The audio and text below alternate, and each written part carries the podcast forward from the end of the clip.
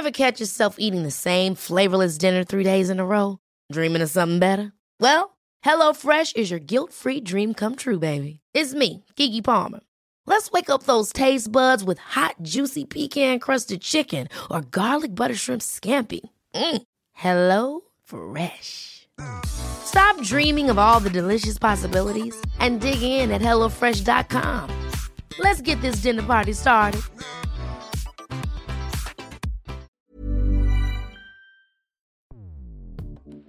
Escuchas. Escuchas. Escuchas un podcast de Dixo. Escuchas Fuera de la Caja con Macario Esquetino.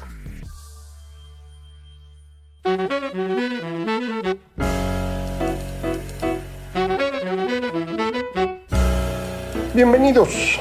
Esto es Fuera de la Caja. Yo soy Macario Esquetino. Les agradezco mucho que me acompañen eh, para platicar en esta ocasión nuevamente de un tema de, largo aliento, algo que ya hemos estado eh, comentando en ocasiones anteriores, pero me parece que es eh, relevante recuperarlo. Y es esta división del mundo que acostumbramos entre izquierda y derecha, que yo he comentado no tiene mucho sentido ya. sin embargo, sigue siendo la forma más común que tenemos en los medios, en la academia incluso, para tratar de entender las diferencias políticas entre eh, seres humanos, en particular en Occidente. Eh, ¿De dónde viene esta división de izquierda y derecha? Seguramente usted sabe que el la forma como se establecieron los estados generales en eh, Francia, mm, que dieron origen a la Revolución Francesa, eh, este, ocupaban en, el área, en el lado izquierdo, los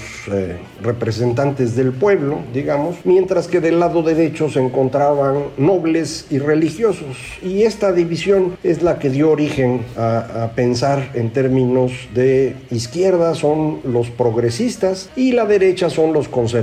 Eh, esta distribución eh, en este órgano parlamentario que terminó prácticamente con el reinado de los Luises en Francia, eh, no, corresponde a la división de izquierda y derecha que se hizo famosa en el siglo XX. En el siglo XX ya no se trataba de conservadores y progresistas o liberales, eh, sino eh, trabajadores contra burgueses, digámoslo de esta manera, siguiendo la lógica que había promovido durante el siglo XIX distintos pensadores socialistas, de los cuales indudablemente el más famoso es Carlos Marx.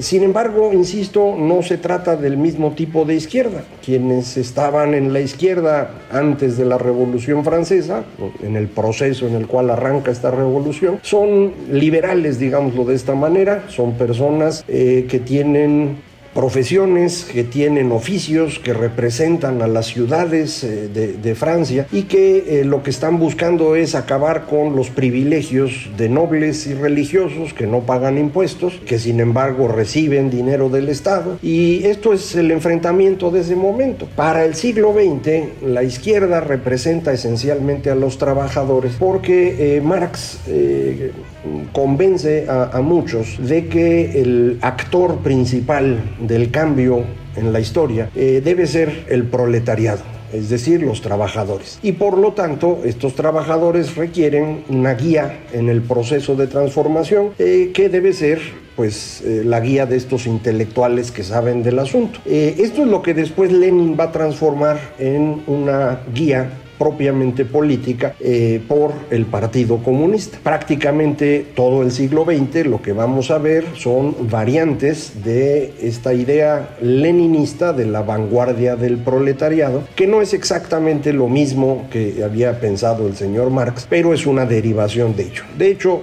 yo sigo pensando que las ideas marxistas se vuelven muy populares, muy conocidas, gracias al triunfo de Lenin en la Revolución Rusa. De no haber ocurrido así, me parece eh, Marx, como varios otros pensadores socialistas del siglo XIX, pues había pasado sin pena ni gloria. Eh, esta opinión que acabo de darle no es muy popular entre los académicos que siguen pensando que eh, Marx era un gran pensador. yo no estoy convencido de ello. me parece, como dice Kolakowski en su maravilloso libro Las corrientes principales del marxismo, probablemente el mejor estudio al respecto, él arranca diciendo Marx era un filósofo alemán de mediados del siglo XIX.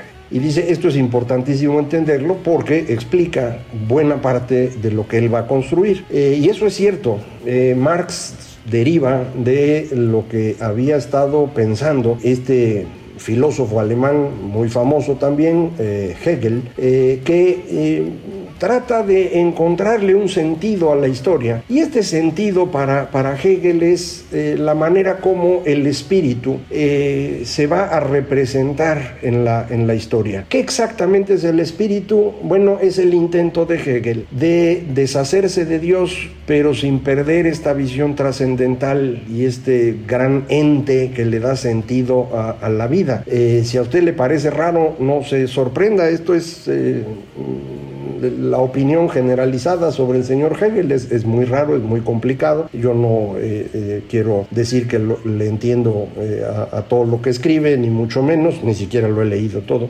pero mm, mm, creo que esto es relevante verlo en, la lógica de la modernidad, de cómo desde prácticamente la aparición de la imprenta empezamos a a tratar de separarnos de la idea de Dios. este tema de, Dios, la religión, demás, yo sé que a varios de ustedes no les, no les gusta mucho, pero creo que es importante entenderlo, porque esa es la forma como estamos funcionando hoy en día.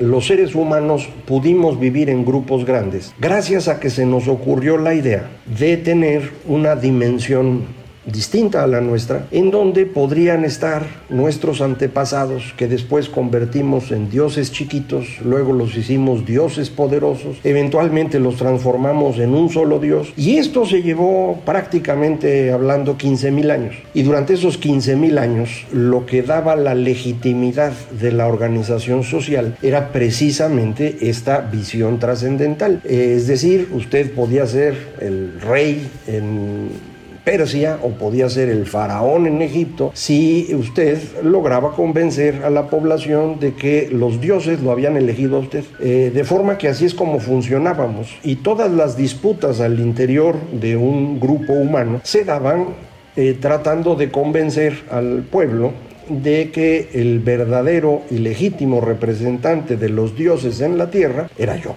Eh, usted trataba de hacer lo mismo y el que lo lograba pues se quedaba con el control. Eh, a partir de la aparición de la imprenta, y el regreso de una gran cantidad de ideas que habían existido antes y que ya platicamos, pero que se habían ido mm, desapareciendo o, minimizando con base en una sola gran idea que era la que sostenía a la iglesia eh, cristiana. Eh, el regreso de estas ideas gracias a la imprenta nos lleva a discutir eh, si de veras Dios existe primero y si existe o no, independientemente de eso, si realmente es el origen de la legitimidad de quien gobierna. Eh, porque dice uno, bueno, ¿y por qué eligió a, Luis XIV y no eligió a Carlos o a Felipe o a quien sea? Eh, eh, este, este proceso es el que va a llevar a una gran ruptura en el siglo XVI entre distintas formas de entender la legitimidad que provee Dios. Eso es lo que hace Lutero, eso es lo que hace Calvino, eso es lo que hace Zwingli, eh, presentar distintas versiones de cómo se debe uno acercar a Dios y con base en eso distintas formas de legitimar a un gobernante. La eh, disputa resultante es eh, la más violenta, ya lo hemos comentado, en toda la historia humana. Eh, la matazón que ocurre entre mediados del siglo XVI y mediados del siglo XVII se lleva a un tercio de la población de Europa. esto fue realmente terrible. Y el término, lo que se concluyó es que, bueno, pues cada quien que decida cuál es su religión. ¿Y cómo vamos a decidirlo? Pues lo va a decidir el que está gobernando. Porque él dice, pues mire, a mí me legitimó el Dios luterano, por lo tanto todos ustedes son luteranos. Y el eh, rey de España dice, pues yo soy rey por gracia del Dios católico y por lo tanto todos ustedes son católicos. Y esa es la razón por la cual América Latina es católica, no hay ninguna otra explicación es, eh, resultado de este proceso. Eh, estas ideas eh, en donde un solo Dios daba toda la legitimidad y de pronto ese Dios puede ser entendido de distintas maneras, a lo que va a llevar es a enfrentamientos, insisto, que, que terminan dividiendo por eh, eh, eh, religiones cada uno de los países o regiones que se están gobernando. Y esto es la forma como se estabiliza Occidente a mediados del siglo XVII. a partir de ahí empieza una discusión más profunda de qué exactamente podría ser Dios y cómo se comunicaría con nosotros o cómo haría las cosas en, nuestro entorno. Y el gran pensador de ese momento es Spinoza. Ya también hemos platicado de él, un pensador eh, de religión judía, de familia portuguesa, pero que vivía en Ámsterdam eh, y que eh, escribe varios libros extremadamente eh, revolucionarios, eh, que incluso no publica durante su vida, nada más uno de ellos y con eh, seudónimo de manera oculta, porque pues lo iban a matar si, si lo leían. Y la esencia de la idea de Spinoza en términos políticos, lo que nos interesa platicar ahorita, es que Dios es en el fondo la naturaleza, no hay otra cosa. por lo tanto, de ahí se deriva que no da ninguna legitimidad especial. esto es una idea extraordinaria revolucionaria. Insisto, no todo mundo le, gustó. Muchos eh, trataron de encontrarle distintas eh, formas de, de, neutralizar las ideas de Spinoza. Eh, y lo que vamos a tener durante el siglo XVIII es este ascenso de la naturaleza como eh, la gran fuerza que controla el mundo. Eh, el punto en donde todo el mundo se da cuenta de que esta debe ser la explicación es el gran terremoto de Lisboa, 1755, el día de Todos Santos, primero de noviembre. Terremoto que destruye la ciudad de Lisboa eh, y en donde la gente dice, oiga, pues Dios no, no puede existir, hermano, porque era día de Todos Santos, la gente estaba en la iglesia, vino terremoto, mató a todos y, no puede ser, este no puede ser el Dios bondadoso del que me hablan, así que Dios no existe. Quien tiene la fuerza es la naturaleza. Esto es en esencia lo que la gente empieza a pensar en, esos años. Eh, es eh, precisamente alrededor de esa época que está escribiendo el señor Russo, que eh, va a hacer un gran énfasis en cómo la naturaleza es el origen de todo, no solo la gran fuerza que mueve al mundo, sino también el punto en donde los seres humanos son buenos. Es cuando se alejan de la naturaleza que se vuelven malos. Es la sociedad la que transforma a los seres humanos en malas personas. Y esto es una idea muy atractiva, que va a estar eh, utilizándose continuamente. Eh, desde entonces hasta nuestros días, esta insistencia en que somos esencialmente buenos los seres humanos, pero es la sociedad la que nos hace malvados. Y por lo tanto, lo que hay que hacer es acabar con la sociedad. Y pues recuperamos las ideas de las viejas escuelas eh, griegas y algunos dicen, sí, hay que acabar con la sociedad por completo. no debe existir gobierno, vamos a ser anarquistas. Otros dicen, no, el problema no es ese, sino que quien está más lejos de la naturaleza, los aristócratas, los nobles, los intelectuales, esos son los del problema. Y lo que necesitamos es movernos con la gente más eh, sencilla de todas. Y estos son los socialistas utópicos, que eh, tienen mucho éxito a inicios del siglo XIX. San Simón, Fourier, eh, personajes que, insisto, ya poca gente lee, pero que en esa época eran muy importantes. Y frente a ellos es que el señor Marx dice, no, no, no, no. Estos señores no entienden entienden nada, porque el tema no es aquí de la naturaleza y demás. El tema es cómo el espíritu se va a hacer presente a través de nosotros para darle guía a la historia. Y el actor que va a lograr eso, el sujeto de la historia, es el proletariado. Y vámonos, con eso dice, esta es la forma científica del socialismo. ¿De dónde se le ocurrió lo de científico? Pues primero porque la ciencia empieza a ser el elemento clave de la segunda mitad del siglo XIX, donde decimos, pues sí, la naturaleza es muy importante, pero nosotros la podemos controlar y la podemos controlar a través de la ciencia. Pero ciencia en ese momento no es exactamente lo mismo que hoy eh, denominamos con ese término. En esa época, para los filósofos alemanes, científico es el pensamiento de Hegel. Entonces, si yo utilizo la forma como Hegel interpreta las cosas y la aplico a un problema social, estoy haciendo una versión científica de ese problema social. Y eso es lo que hace Marx. Eh, no tiene nada de científico.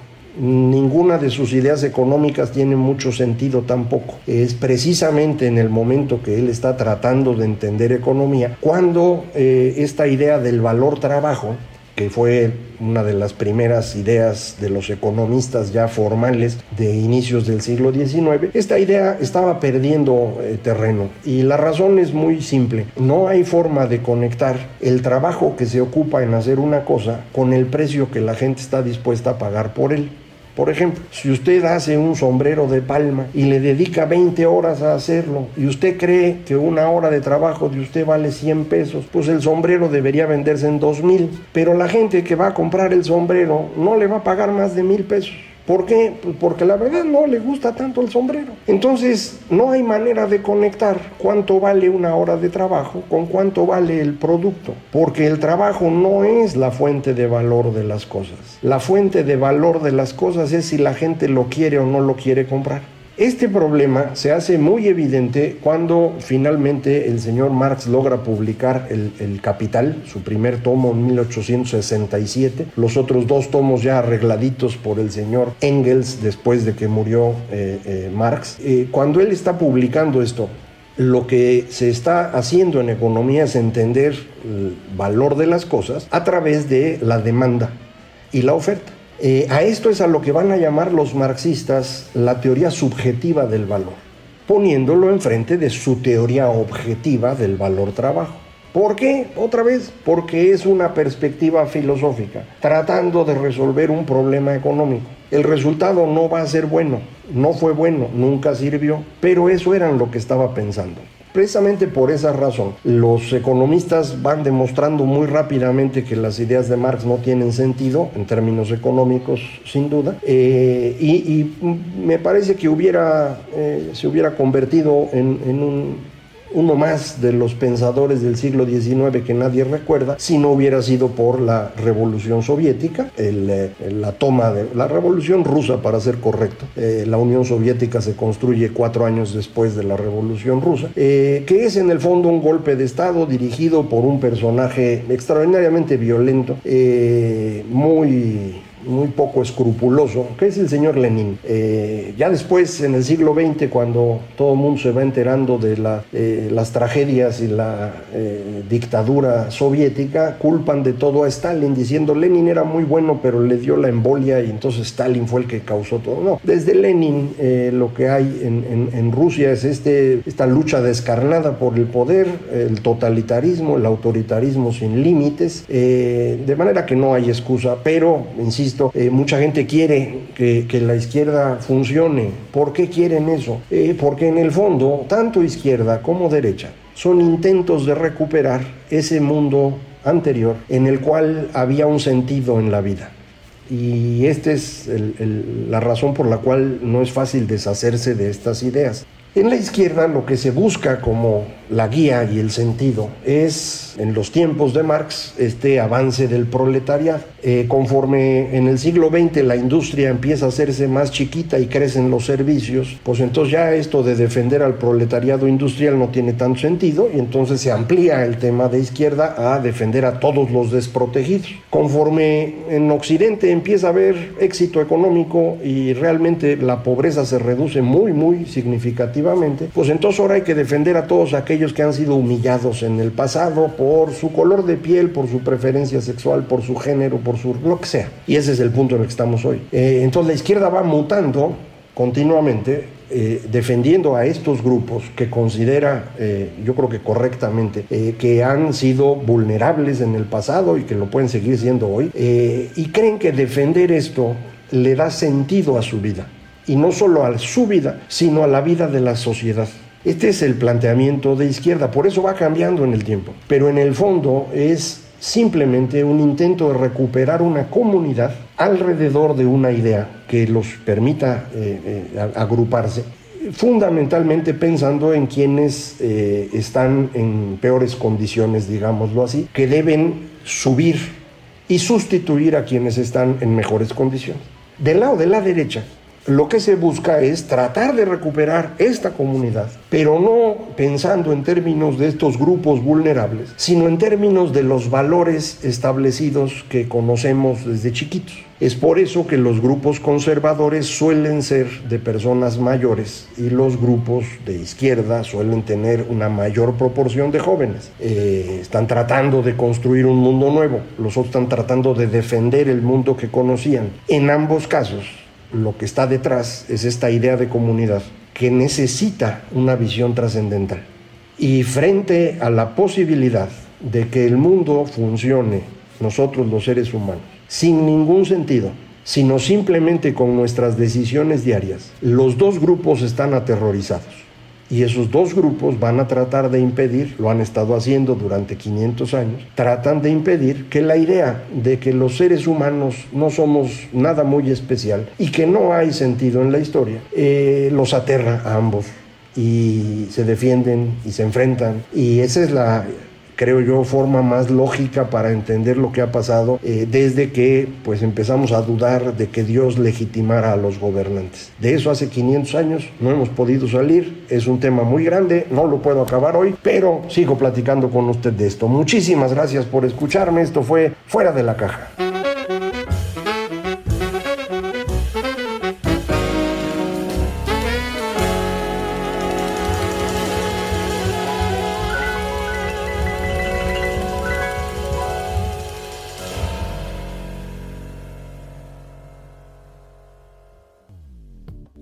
Dixo presentó Fuera de la caja con Macario Esquetino. La producción de este podcast corrió a cargo de Verónica Hernández. Coordinación de producción, Verónica Hernández. Dirección General, Dani Sadia. Hi, I'm Daniel, founder of Pretty Litter. Did you know cats tend to hide symptoms of sickness and pain? I learned this the hard way after losing my cat, Gingy. So I created Pretty Litter, a health monitoring litter that helps detect early signs of illness by changing colors, saving you money and potentially your cat's life. Pretty Litter is veterinarian developed, and it's the easiest way to keep tabs on your fur baby's health right at home. Go to prettylitter.com and use code ACAST for 20% off your first order and a free cat toy. Terms and conditions apply. See site for details.